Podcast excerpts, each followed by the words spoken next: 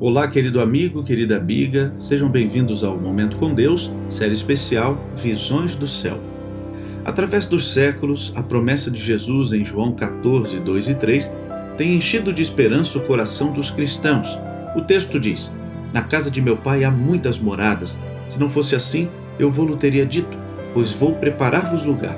E se eu for e vos preparar lugar, virei outra vez e vos levarei para mim mesmo, para que onde eu estiver, estejais vós também.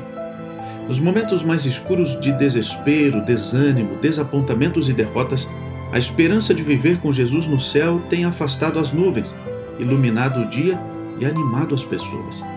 O céu, como será? Não há palavras adequadas para descrevê-lo, mas a Bíblia nos dá vislumbres do glorioso futuro.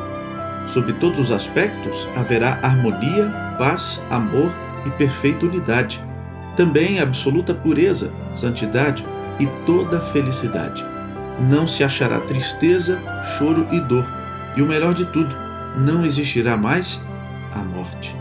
A pura comunhão com seres santos, a vida social harmoniosa com os santos anjos e com fiéis de todos os tempos, a santa associação que reúne toda a família nos céus e da terra, tudo fará parte da experiência do além.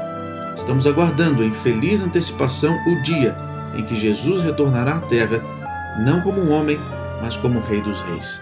Que tal participar desse glorioso evento? Vamos orar? Querido Deus e Pai, obrigado por mais um dia de vida e obrigado por tua promessa. Cumpre logo, Senhor, cumpra a sua promessa. Volte para nos buscar e nos levar para a eternidade. Abençoe a nossa vida, a nossa família, nossos amigos o nosso trabalho, nossas atividades do dia de hoje. Oramos em nome de Jesus. Amém. Queridos, que Deus os abençoe grandiosamente. Um grande abraço e até amanhã.